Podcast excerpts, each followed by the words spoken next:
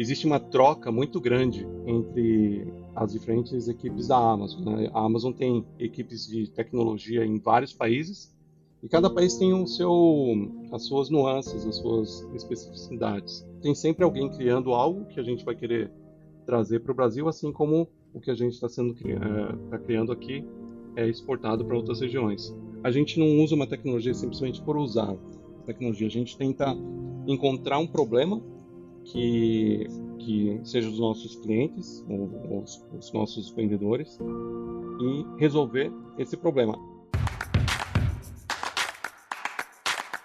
Neg News, o podcast que prepara você para o futuro.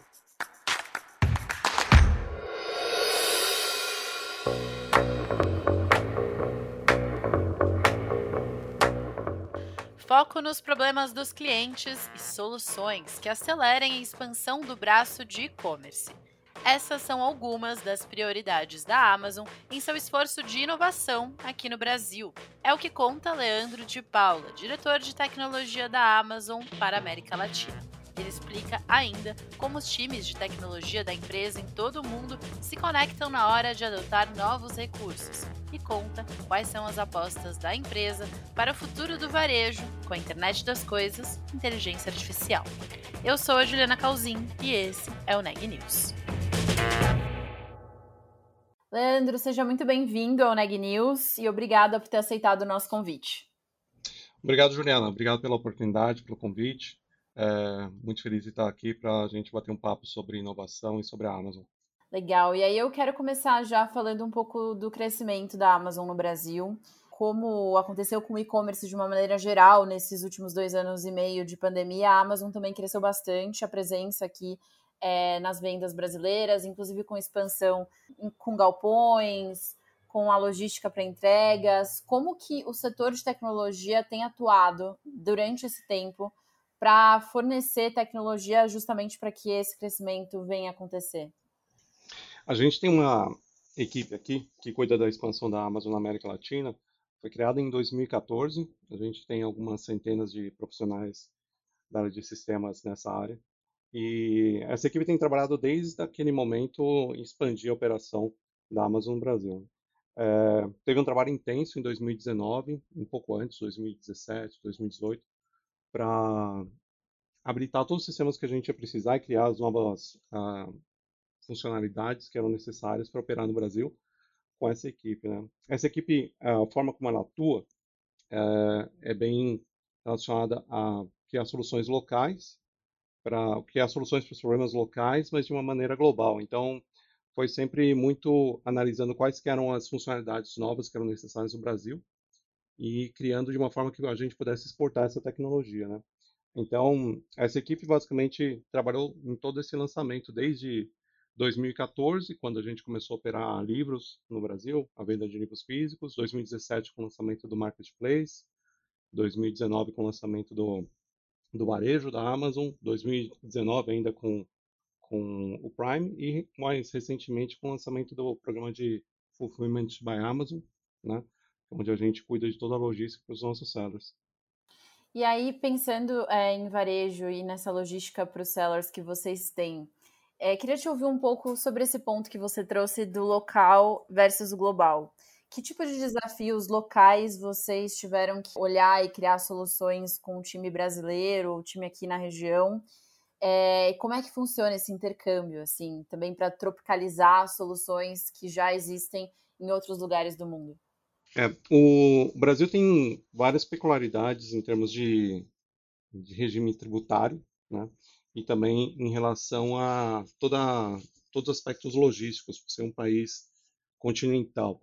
Então, a gente acabou criando, essa equipe acabou criando vários sistemas para endereçar esses dois pontos.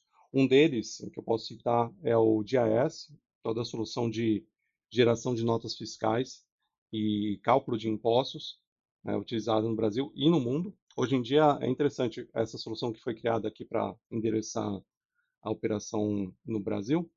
Ela está sendo utilizada globalmente hoje por todos os países onde a Amazon é, tem que gerar uma nota fiscal eletrônica. Né? É, um, é uma tendência que existe hoje no, no varejo internacional, em todos os países, de adoção da nota fiscal eletrônica. E como a gente tinha esse expertise para criar essa solução aqui, a gente acabou reusando isso em todos os seus países. Então, é, a gente já tem essa solução rodando em mais de 15 países. Todas as notas sendo geradas nesses países passam os sistemas que foram criados por aqui. Né? Temos essa solução. A gente criou também o, o Invoicer, que para facilitar a operação para os nossos sellers, os nossos vendedores parceiros, a gente é, não somente armazena os produtos e quando há uma venda a gente entrega esses produtos e cuida da devolução, mas a gente também, através desses sistemas, a gente cuida de todo o cálculo de impostos e geração das notas. Tanto as notas que são necessárias para mandar os produtos para os armazéns da Amazon, quanto as notas que são enviadas para os clientes, né, através desses, desses sellers. É, é, é um outro produto que a gente gerou, criou aqui no Brasil, com essa equipe de tecnologia, e que hoje em dia a gente já está utilizando em outros países. Também existe muita solução de machine learning que foi criada especificamente para o Brasil e que a gente hoje em dia está exportando para outras regiões. Então, principalmente em relação à, à validação de catálogo, validação da, dos dados que são subidos pelos nossos vendedores parceiros para a nossa plataforma, os nossos sistemas, a gente é, tem bastante machine learning rodando em cima disso para validar e permitir que seja mais fácil os nossos vendedores é, conseguir operar na, na nossa solução. Né? E essa, essa questão de tropicalização é bem interessante. Existe uma troca muito grande entre as diferentes equipes da Amazon. Né? A Amazon tem equipes de tecnologia em vários países e cada país tem o seu, as suas nuances, as suas especificidades. Então, a gente usa bastante do que outros times criaram assim como esses outros times também reusam bastante do que a gente cria aqui. Né? É uma troca constante, então tem sempre alguém criando algo que a gente vai querer trazer para o Brasil, assim como o que a gente está sendo é, tá criando aqui é exportado para outras regiões. Por isso essa essa visão de criar algo já com uma ideia de, de, de ser global é muito importante, porque quando a gente cria uma solução, a gente já não sabe quais países que vão precisar de algo semelhante. Um exemplo, parcelamentos. É um negócio interessante que é, para nós aqui no, no, Brasil é super comum, sendo feito há mu muitas décadas, né? Mas recentemente acabou tendo uma tendência no mercado internacional de adicionar esse tipo de meio de pagamento, de forma de pagamento, que não era tão comum. As pessoas não estavam muito habituadas a parcelar pagamentos e normalmente compravam à vista. E conforme foi sendo adotado pelos outros países, a gente já tinha solução no Brasil e começou a exportar essa tecnologia para outros países, né? essa integração com os bancos, toda a questão de contabilidade e controles financeiros. Legal, é interessante você citar o, é, que começou a ser chamado né, nos Estados Unidos de é, Buy Now, Pay Later, que para gente é o já conhecido há muito tempo parcelar, né? E é curioso que, que vocês tenham esse intercâmbio também com, com inovação nascendo aqui no Brasil. Agora, como é que funciona a, a organização de vocês para essa inovação é, acontecer? Como que vocês trabalham para criar essas soluções? Vocês trabalham com um time interno? Vocês têm parcerias externas também? Como é que é essa organização? A Amazon, boa parte do, da tecnologia é criada dentro da Amazon. A gente acaba reusando algumas uh, tecnologias externas quando necessário, mas a ideia é sempre ter o, código em si e a habilidade de customizar o máximo possível para atender a necessidade do cliente, porque o nosso foco é a gente não usa uma tecnologia simplesmente por usar a tecnologia, a gente tenta encontrar um problema que que seja dos nossos clientes, ou, os, os nossos vendedores, e resolver esse problema. Às vezes a gente vai usar uma nova tecnologia, a gente vai usar uma tecnologia que já existe há um certo tempo, né? Então, é, um exemplo muito bom é a utilização do, do e-ink no Kindle. Né? O ink já existia há algum tempo, mas quando foi identificado que poderia utilizar o e-ink para tornar a experiência da leitura dos nossos clientes e resolver um problema que era um acesso rápido aos livros, aí foi criada a tecnologia, né? Então a gente sempre trabalha de trás para frente. Então, começando com um problema, e a partir daquele problema a gente pensa em soluções e que, que vão resolver esse problema para o nosso cliente. Pensa em diferentes formas de resolver e sempre vai ter uma tecnologia diferente para cada uma dessas formas. Né? é, é, o que a gente chama de working backwards, é uma das, das principais metodologias que a gente usa. Então, do problema do cliente, trabalhando de trás para frente, entre qual que vai ser a solução, quais são os detalhes do que o cliente precisa e o que seria necessário para fazer um, um, um fator um, um, fator uau para o nosso cliente. Né? Não, simplesmente não é questão de simplesmente atender ou resolver aquele problema, mas atender de uma forma excepcional. E para isso, a gente precisa realmente ter um, um, controle muito grande sobre os sistemas. Por isso que muitas vezes a gente acaba decidindo criar internamente, de uma forma que a gente vai poder customizar e fazer o sistema exatamente como a gente precisa para atender, é, para criar essa solução. Né? É, é esse o, a mentalidade. Legal. E a Amazon, que tem essa cultura, né, que é bastante conhecida de obsessão pelo cliente, essa cultura, então, ela chega para vocês de uma forma, na forma de criar, na forma como vocês pensam as soluções que vocês vão criar e os problemas que, você vão, que vocês vão atacar. Exatamente. Então, essa cultura é, tem, tem vários, vários pontos bem peculiares na cultura. Né? Uma é essa de trabalhar de trás para frente, através de identificando problemas e pensando em soluções para os problemas, ao contrário do que muita empresa faz, que é definir uma solução e ver como encaixá-la no mercado. A gente trabalha ao contrário, a gente identifica um problema que nossos clientes têm e aí começa a trabalhar em cima. O segundo ponto é a nossa cultura de day one, que é, é muito focada em inovação rápida, entender que a falha faz parte do processo e abraçar a falha em si. Né? Um outro exemplo bem interessante que eu posso citar como, como mecanismo para abraçar a falha foi o próprio desenvolvimento do Fire Phone. A Amazon gastou é, uma quantia significativa e, e, financeiramente e bastante tempo criando um telefone, né? Isso faz alguns anos. E esse telefone não teve um sucesso no mercado, né? Porém, o que aconteceu? As pessoas que o mesmo time que foi o time que trabalhava na criação do Fire Phone foi o time que posteriormente a, usou esse aprendizado dessa falha né, do, do, com o Firephone e entregou para criar um outro device, que foi o, o device Echo, né, com a tecnologia Alexa da Amazon. É a mesma equipe, então, que hoje em dia é um grande sucesso para a Amazon. Ou seja, é, foi necessário falhar e aprender com aquela falha para o mesmo time que tinha falhado ali é, aplicar isso num novo dispositivo que hoje em dia foi um grande sucesso.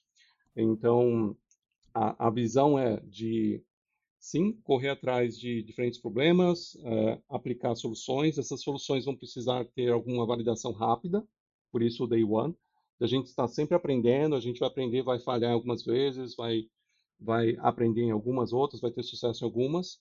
É, tem que ser algo rápido, não pode ser. Então, qualquer coisa no processo que não agregar valor para a resolução desse problema do cliente, a gente é, tira. A gente foca basicamente em sempre quando está discutindo alguma coisa, processos internos, a gente analisa se aquilo vai agregar valor para o cliente, vai fazer sentido e vai tornar mais rápida essa solução ou não. Se não faz sentido, a gente tira isso do processo. Para ser diferente do mercado, é importante que a empresa abrace essa, essa possibilidade de falha. E aí, queria é, colocar um outro, um outro assunto aqui, é, voltando um pouco em tropicalizar ou trazer também inovações de fora. A Amazon recentemente fez alguns anúncios né, lá nos Estados Unidos do uso de robôs autônomos, tem avançado nessa automatização dos galpões. Vocês têm trabalhado com isso aqui no Brasil? Como que essa parte é, aí não né, do, do sistema de, do varejo, do e-commerce, mas essa parte da logística tem funcionado com a automatização. É, o, hoje em dia, quando a gente lançou em 2019 a operação do varejo, a gente tinha um armazém. Hoje em dia a gente já tem 12. Né? A gente também tem lançado muitas das delivery stations, são nossas estações de entrega que estão mais próximas dos clientes e justamente para tornar as entregas mais rápidas. A tendência é, cada vez mais, e esse é um grande desafio do, do varejo, não só nacional, mas global, é, continua sendo como entregar mais rápido os produtos, né? É, às vezes a, acaba sendo automação, com certeza é importante para facilitar alguns processos, mas às vezes é, não necessariamente torna a execução da logística mais rápida. Então varia muito. A gente ainda está aprendendo muito no mercado nacional, tem muita coisa ainda para para ser aprendida. A gente é, costuma falar aqui na Amazon que é always day one. Né? A gente está sempre no primeiro dia da operação, sempre aprendendo.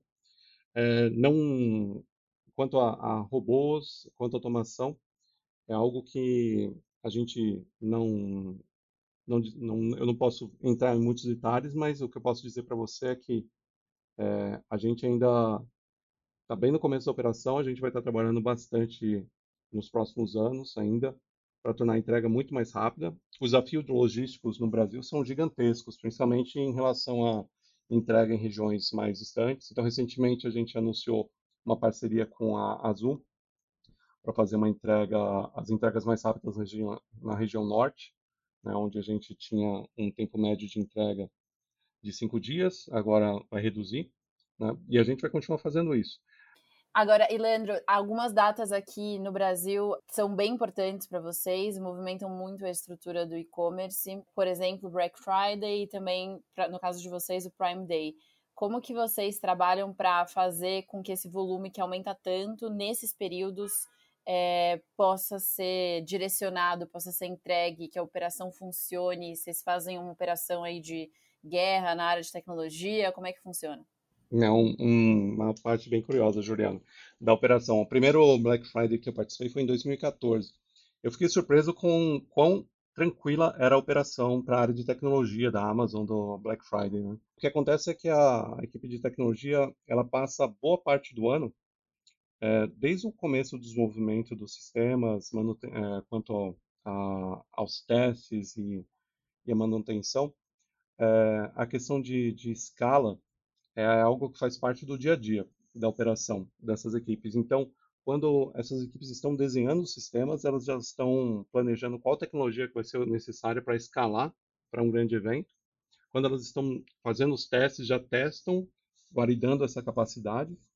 E o processo todo de preparação dos sistemas, hoje em dia aqui no, no Brasil, a gente é dono de cerca de 150 sistemas. Né? Desses sistemas, 20 são o que a gente chama de Tier 1, são sistemas que eles não podem falhar, senão a operação para. Totalmente, a gente não consegue nem comprar nem vender produtos, né? Então, são sistemas é, bem críticos para a empresa. E o que acontece é, durante o ano inteiro, as equipes estão sempre é, projetando previsões em relação à demanda, em relação à, à capacidade necessária, e a gente usa muito da tecnologia da AWS para escalar os sistemas. Então, a gente tem muitos alarmes, né?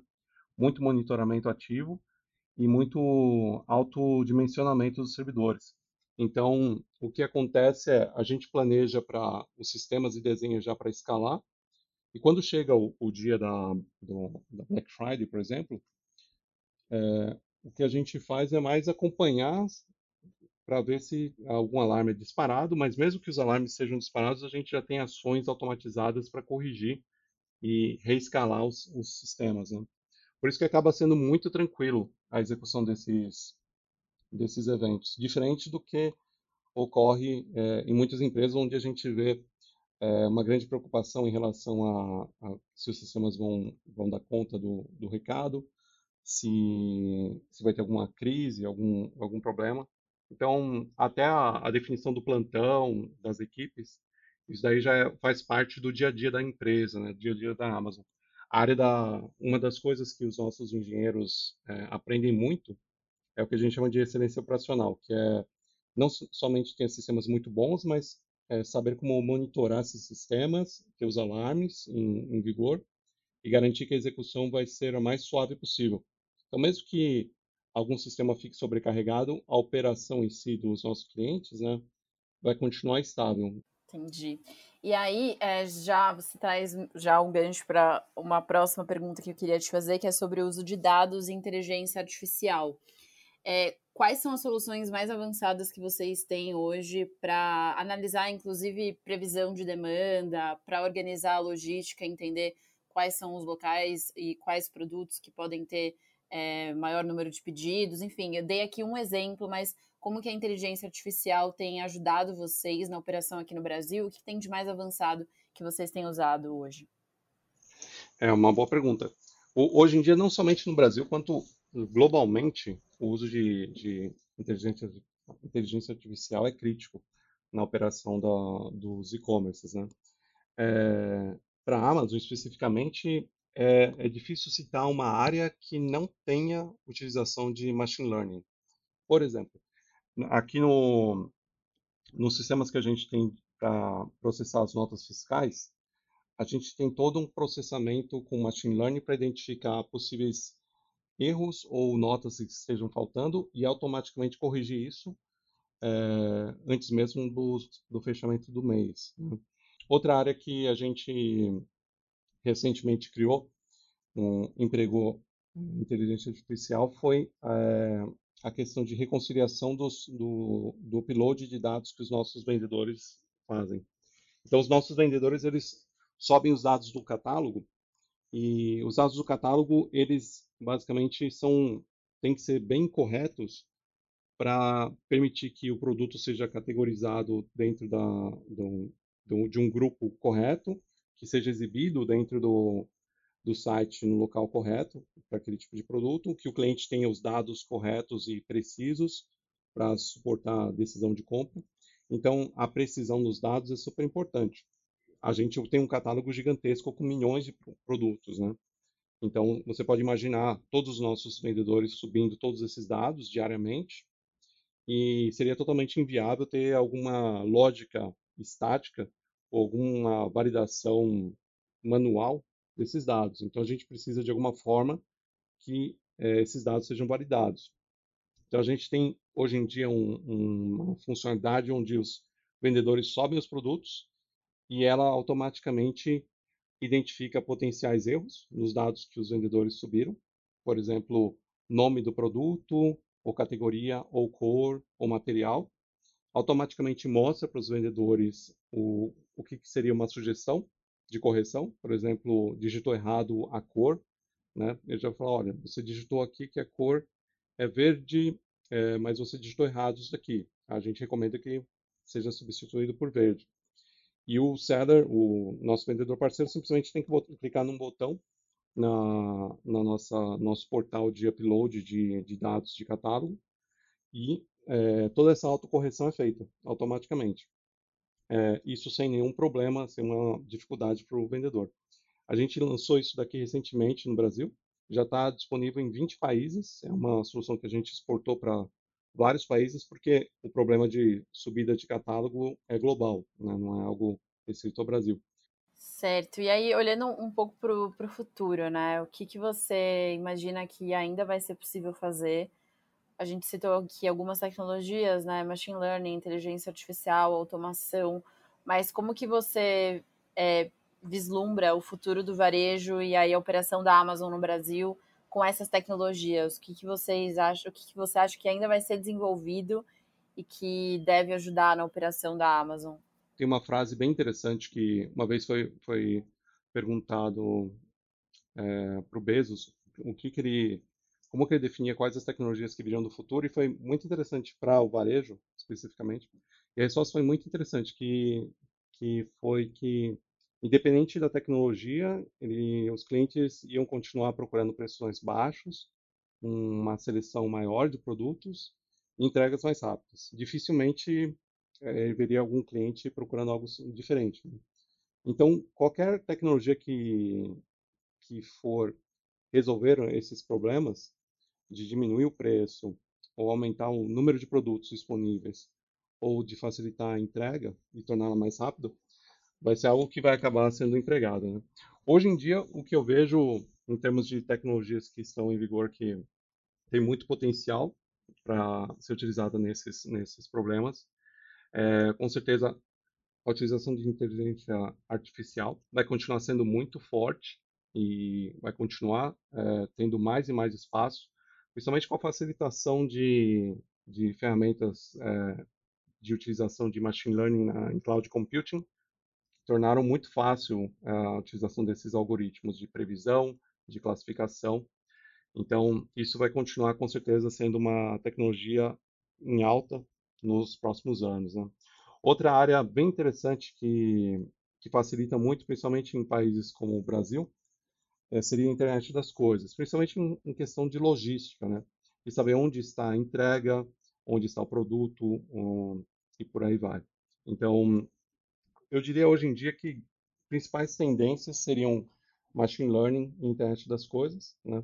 Ah, quanto à utilização na Amazon, a gente, como eu falei, ainda tem muito o que aprender no mercado nacional. A gente começou a operação completa, com, a gente fala completa, com marketplace e varejo em 2019. E então, basicamente, começamos há três, quatro anos. Tem muito ainda para aprender, é muito para lançar ainda, né? E como eu falei anteriormente, a gente é, vai empregar as tecnologias conforme a gente identificar que elas resolvam problemas que os nossos clientes possuem, né? Não simplesmente por adotar uma tecnologia pela simples existência dela.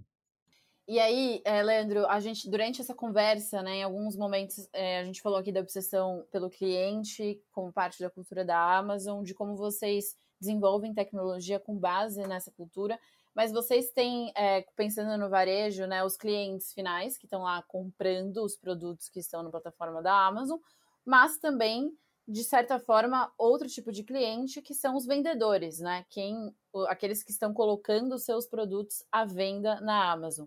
Como é que vocês criam tecnologia? O que vocês têm desenvolvido pensando nesse segundo grupo? É, hoje em dia, é, Juliana, mas a Amazon tem mais de é, 1 milhão e 900 mil pequenas e, e, médias empresas vendendo na Amazon no mundo todo. Né? No Brasil, a gente tem já lançou três programas específicos para esses, esses é, vendedores.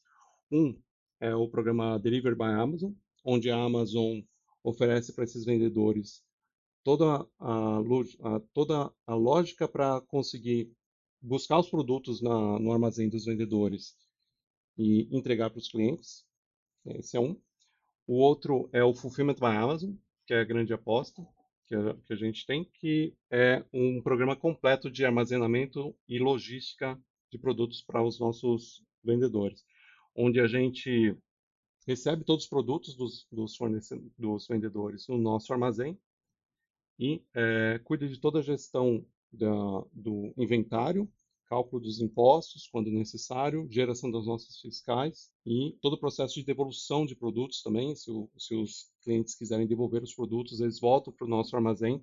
Então, que permite com que esses vendedores eles possam focar no que eles fazem melhor, que é escolher quais os produtos que eles querem vender, qual, por qual preço, né? Enquanto a gente cuida de toda a questão logística. Perfeito, Leandro. Muito obrigada pela participação aqui no Neg News, pela conversa e até uma próxima oportunidade. Obrigado, Juliana. Obrigado pela oportunidade. Obrigado a todos os ouvintes. Este podcast é um oferecimento de Época Negócios inspiração para inovar. Ouça, acompanhe, compartilhe e nos siga nas redes sociais.